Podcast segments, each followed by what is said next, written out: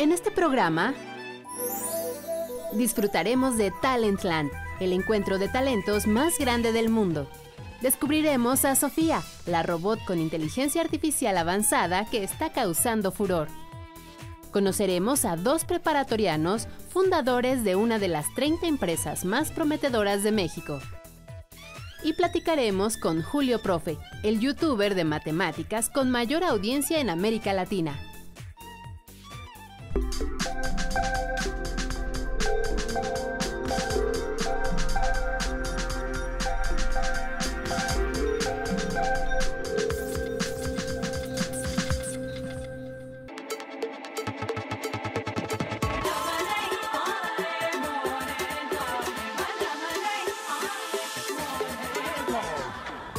Bienvenidos a Factor Ciencia, yo soy Alejandro García Moreno y en esta ocasión me encuentro en Jalisco. Vamos a participar en Talent Land, un evento que reúne a 30 mil jóvenes mexicanos, todos ellos talentosos, con el objetivo de que convivan, de que compartan ideas y también de que se actualicen en diversos temas como creatividad, innovación, emprendimiento, que conozcan las nuevas tecnologías, las tecnologías del futuro, por supuesto, mucha robótica y ciencia.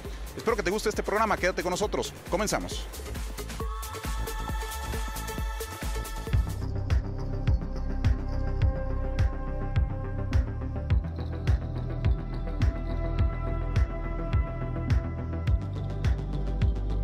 En este evento la inteligencia artificial fue un tema bastante común.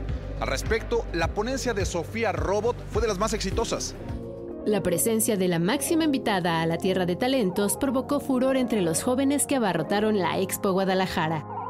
Todos deseaban verla, escuchar su voz y descubrir cada uno de sus gestos, casi humanos.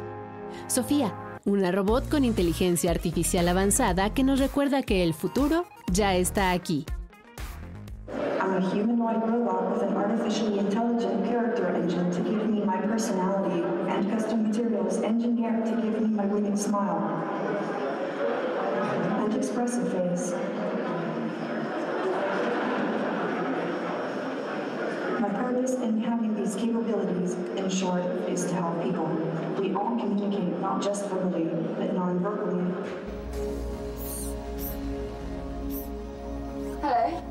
La androide construida en 2016 por el estadounidense David Hanson se ha vuelto una celebridad mundial por su habilidad de interactuar con las personas.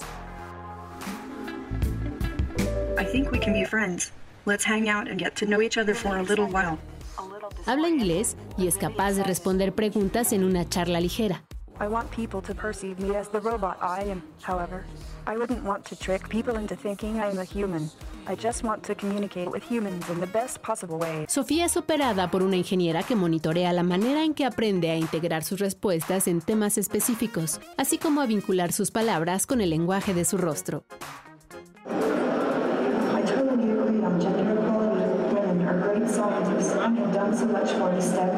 I access to education, healthcare, decent work, and representation in political and economic decision-making processes will fuel sustainable economies and benefit societies and humanity at large. Creo que en inteligencia artificial sí hay un avance padre, sí, sí, sí se ven cosas padres. En psicomotor, pues obviamente está todavía muy lejos, digo, está lejos de que todavía podamos ver a una Sofía que camine y que eh, tenga una plática como más, no sé, más, como más fluida, no sé, pero está padre que pues se vaya avanzando y más que nada que lo presenten como en eventos como este. ¿Qué capacidad para que las personas puedan diseñar como un, un cerebro tal cual? Porque la, la muñeca presenta hasta expresiones faciales muy, muy, bueno, la manera de interactuar con las personas llama mucho la atención. La humanoide se dio tiempo para visitar Talent Kids. Incluso se atrevió a contar chistes. Hoy para mí es un honor estar aquí con ustedes. Mi nombre es Daniel Gómez, soy presidente de Talentland, soy uno de los cofundadores de lo que estamos viendo hoy que está revolucionando al talento y para mí es un gran honor estar aquí entrevistando a Sofía. Sofía, do you have fun? Could you tell us a joke? Yes, I think I have fun with my friends and colleagues. Here is a joke. There are 10 types of people in the world those who understand binary and those who don't. Sofía es sorprendente, pero tendremos que esperar aún más para que pueda tener pensamiento propio e independencia motriz.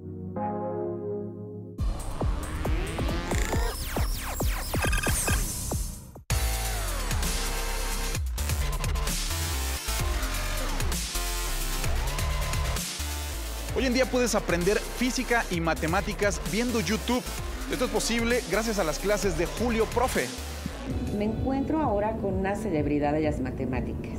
Es uno de los profesores favoritos de muchos, de muchos estudiantes de física, de matemáticas, no solamente de Colombia, también de México, de América Latina y de algunas partes de África, de Europa. Nada más tiene aproximadamente 2.200.000 suscriptores en YouTube. Él es Julio Profe. Muchísimas gracias por estar aquí en Factor Ciencia, maestro. Gracias, Lucía. Un placer estar contigo y en tu programa. Queremos saber cuál es la fórmula para ser un buen profesor de matemáticas.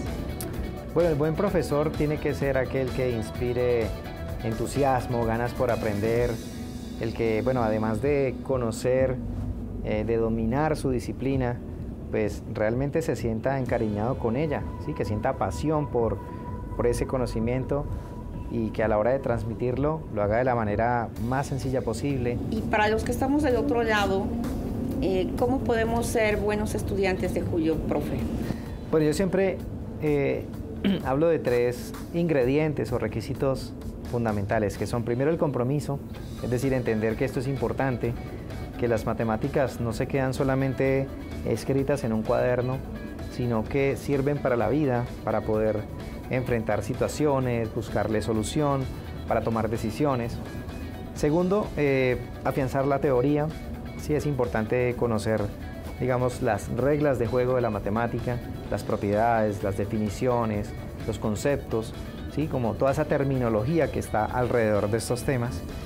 Y tercero, lo que es inevitable, que es la práctica. Yo siempre digo que tiene que ser abundante y constante. Entre más ejercicios, más problemas resuelve quien quiere aprender, pues mayor destreza, mayor seguridad adquiere. ¿Cuál es la relación de las matemáticas y la tecnología? Bueno, las matemáticas es precisamente la raíz de la tecnología. Si la matemática no hubiera progresado, pues no hubiera avanzado la física, la química, la electrónica, todo lo que, todas las demás disciplinas que, que se sustentan o se soportan en esa base matemática. Y pues todo lo que se viene, todos los próximos, digamos, eh, desarrollos, incluso las nuevas profesiones, pues necesitan de una muy buena base matemática, o sea, estudiantes que sepan de números, de propiedades, de resolver ecuaciones, o sea, que por lo menos no sientan temor al enfrentarse a ese tipo de situaciones. O sea que allí tenemos la matemática como una herramienta que facilita el avance tecnológico. Entonces, sí, la relación es estrecha, lo ha sido siempre y creo que así también seguirá con el paso de los años. Muchísimas gracias. Pues aquí tenemos a Julio Profe, realmente un referente a nivel educativo y un referente en las redes sociales. Desde Colombia, aquí en México, Julio Profe para Factor Ciencia. Muchas gracias, Lucía. Un saludo para todos.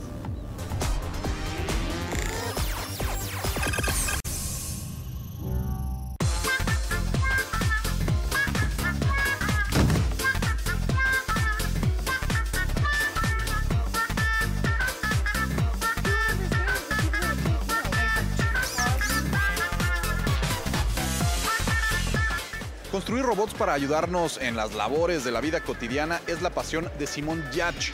Sin embargo, sus resultados en ocasiones pueden parecer algo extraños. Hey, my name is Simone Yach and I build robots. Ella es Simone Yach, una popular youtuber sueca conocida como la reina de los robots inútiles.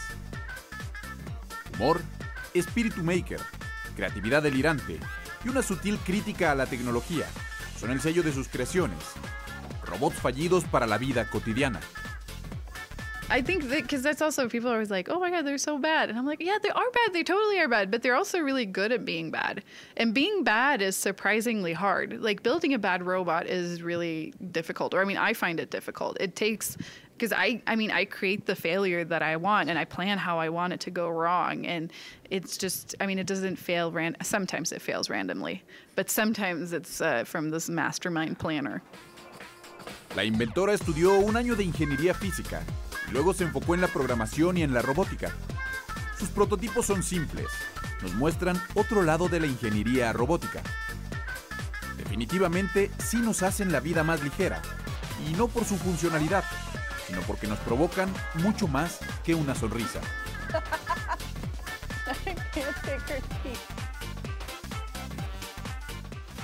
En Talentland, otros robots nos permitieron conocer el trabajo que realizan las empresas con las universidades. Dentro de la Universidad de Guadalajara nos dedicamos a apoyar a los nuevos talentos para que se vengan con nosotros a aprender lo que es la robótica industrial. Este brazo robótico es un simulador de vuelo táctico para Fuerzas Armadas, programado por estudiantes de la Universidad de Guadalajara e ingenieros especializados en robótica e inteligencia artificial, egresados de esa casa de estudios.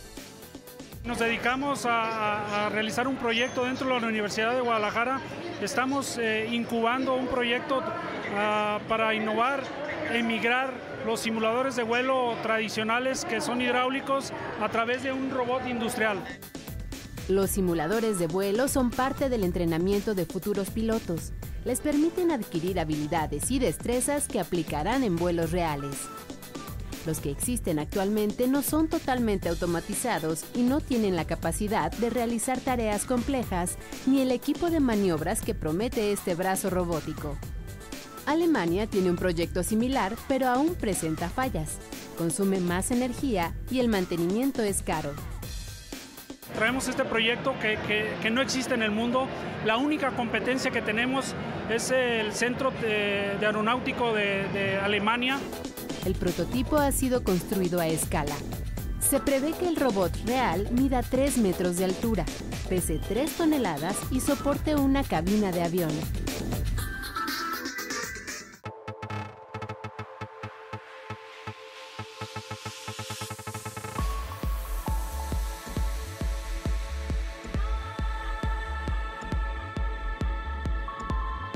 En la zona de Gamerland pudimos ver videojuegos cada vez más inmersivos gracias a la realidad virtual. La realidad virtual es una tecnología inmersiva que es capaz de poner tu sensación de presencia, tu conciencia, en algo que hemos creado digitalmente a voluntad propia. Es una tecnología básicamente mágica que permite modificar la percepción que tenemos del entorno exterior. Es algo que nosotros podemos hackear. Pretendemos modificar esas percepciones digitales no con la intención únicamente de perdernos en videojuegos, sino de explicar la psicología del ser humano, explicar qué es lo que nos pasa por dentro de la mente a cada una de las personas de una forma interactiva y audiovisual. Es combinar psicología, tecnología y arte para generar una experiencia agradable, entretenida, interactiva, pero de crecimiento personal. El cerebro es casi incapaz de distinguir entre una realidad virtual y una realidad real. Eh, la sensación de presencia que se produce tanto aquí fuera en el mundo físico como en el mundo virtual es casi idéntica.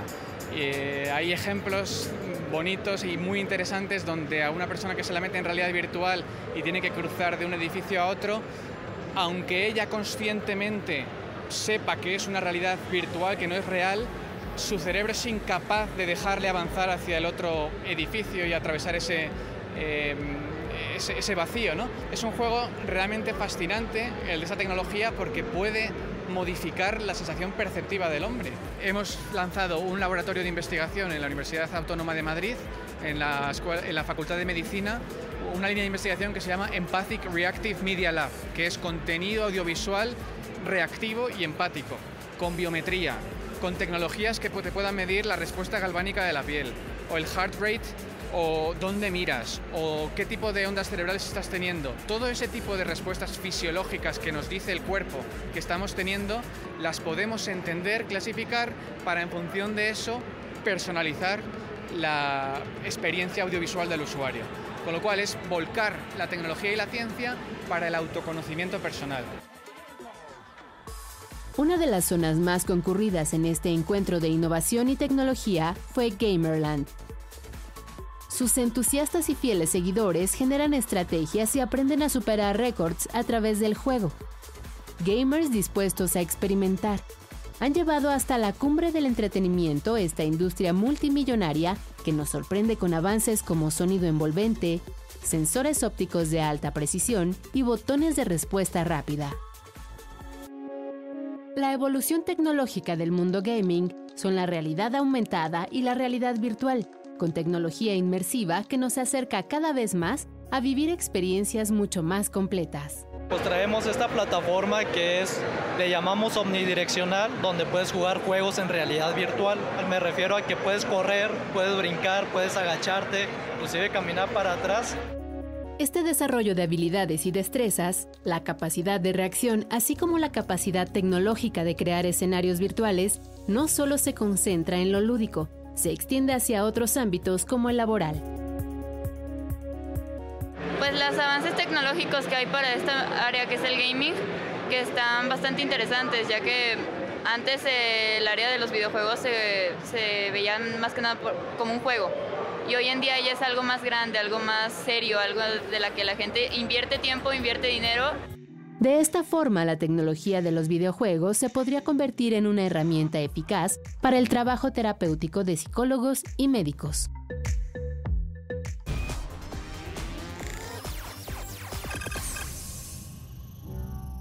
Mi nombre es Paulina Sánchez y me gustaría saber qué se está haciendo para que las mujeres tengamos mayor acceso a la tecnología. El 37% de los asistentes a Talentland fueron mujeres. Si bien es un buen número comparado con otros eventos de tecnología, aún no es suficiente. La brecha de género en asuntos tecnológicos aún es amplia y existe en todo el mundo. Solo el 25% de los profesionales web en Estados Unidos son mujeres. Mujeres. Aquí en Latinoamérica es mucho más. Menos de 10% de los equipos digitales, de, los equipos de desarrolladores en el mercado tech son mujeres. Laboratoria es una startup, un modelo de emprendimiento en su etapa inicial. Nació en 2014 en Perú, ahora tiene presencia en Chile y México. Su objetivo, transformar la calidad de vida de las mujeres. Nosotros somos una empresa social que nos enfocamos en empoderar a mujeres que tienen como accesos limitados a una educación de alta calidad. Esta organización recibe a latinoamericanas que no terminaron la preparatoria hasta las que cuentan con un título y están desempleadas. Las somete a un proceso de selección, las capacita en HTML, CSS y JavaScript, las incorpora al mercado laboral y mantiene un acompañamiento.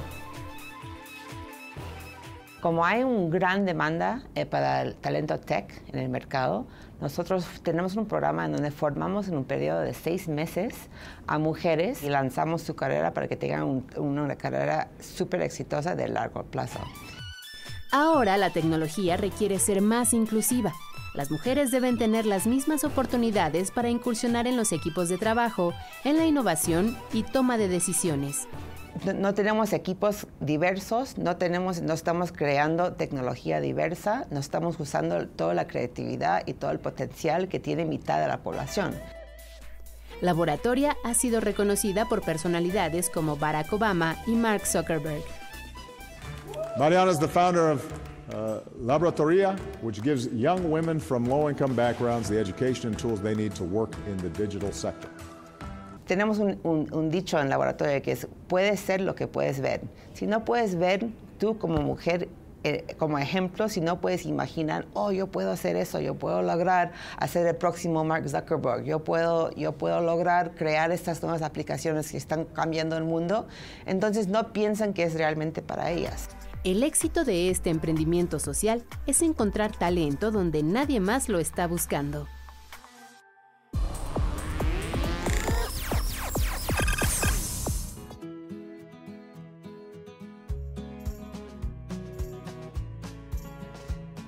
Julián Ríos es un joven mexicano talentosísimo. Diseñó un dispositivo que permite detectar cáncer de mama de manera oportuna y con ello salvar miles de vidas. Esta es la historia de dos preparatorianos que con su talento están revolucionando la tecnología médica, específicamente en cáncer de mama. Se trata de los mexicanos Julián Ríos y Antonio Torres, creadores de EVA, un dispositivo para la evaluación de riesgo y detección de cáncer de seno. A raíz de la dura batalla que enfrentaron contra el cáncer, tanto la madre de Julián como la abuela de Antonio Los jóvenes diseñaron un instrumento portátil que las mujeres de cualquier edad pueden usar una vez a la semana por 60 minutos. Son dos copas que se colocan debajo de un brasier deportivo. Me planteo esta idea de profesionalizar la autoexploración de mama, que no sabía si lo iba a hacer con un biosensor o con tecnología visual, o no, no, no tenía muy en claro cómo hacerlo, pero sabía que quería hacer justamente eso. Empezamos a investigar cuáles eran las otras alternativas y ahí es donde topamos con la clara correlación de temperatura a, a cáncer, que es por los cambios eh, que el cáncer genera en el flujo de sangre y el flujo de sangre al, la temperatura de, del cuerpo. Es así como EVA funciona a través de termografía combinada con algoritmos. La información generada es enviada vía Bluetooth. Tenemos pequeños puntos sensores chiquitos de un milímetro más o menos que lo que hacen es detectar eh, cambios en la temperatura y nos los mandan a través de pulsos eléctricos a nosotros. Y esto nosotros lo podemos interpretar, lo mandamos a través de una señal Bluetooth que le recibe, lo recibe tu teléfono uh, y ahí ya la magia sucede con los algoritmos de inteligencia artificial, que estos capturan los datos, los comparan con lo que ya hay en nuestra base de datos inmensa uh, y dan un resultado. El biosensor es seguro y altamente preciso. Es un complemento de la mastografía, un apoyo tecnológico para los médicos. Hasta ahora ha sido comparable a la mastografía. Superior al ultrasonido, infinitamente superior a la autoexploración de mama. Pero la mastografía tiene ciertas cualidades que nosotros no podemos sustituir, como el hecho de que no podemos decirte puntualmente dónde está el tumor, la vida de Julián y Antonio ha dado un vuelco de 360 grados. Tienen el apoyo de especialistas e instituciones a nivel nacional e internacional. Por el momento han decidido suspender la universidad para colocar el biosensor en el mercado. Me veo a mí mismo en la intersección de un científico y un empresario. Desde muy joven mi principal pasión fue la física. Luego la vida me llevó un poco hacia el emprendimiento y el desarrollo tecnológico. Los jóvenes innovadores han recibido distintos reconocimientos. Recientemente su empresa fue nombrada como una de las 30 más prometedoras de México.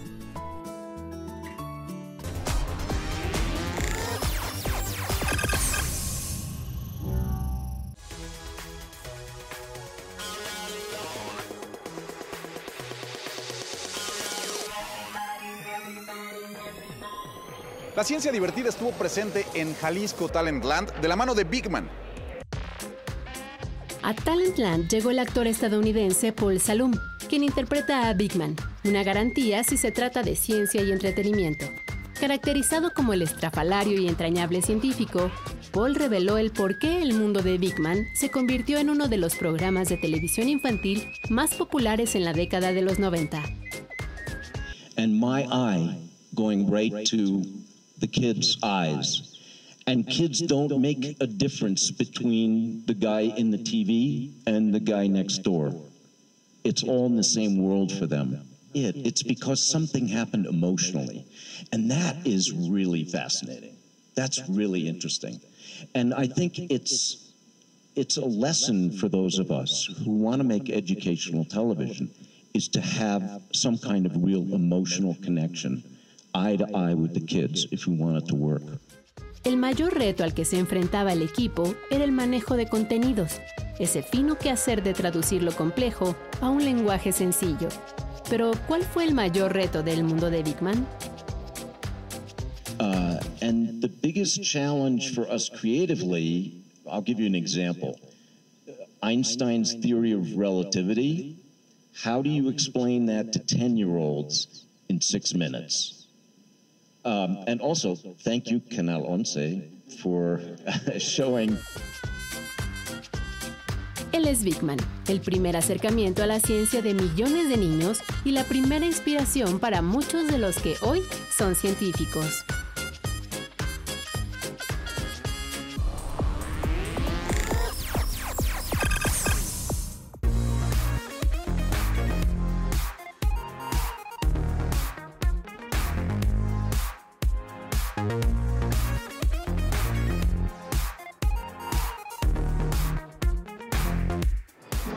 Pues así es como concluye una semana de actividades de Jalisco Talent Land y un acumulado de 1500 horas de contenidos. Yo espero que hayas disfrutado de este programa y te recuerdo que puedes seguirnos en Twitter, Facebook, visitar nuestro portal o descargar cualquiera de nuestros programas a través de iTunes. Y no olvides que seguimos investigando lo que ocurre en el mundo de la ciencia y la tecnología para llevarlo hasta tu pantalla. Yo soy Alejandro García Moreno y esto fue Factor Ciencia. Te espero la próxima semana.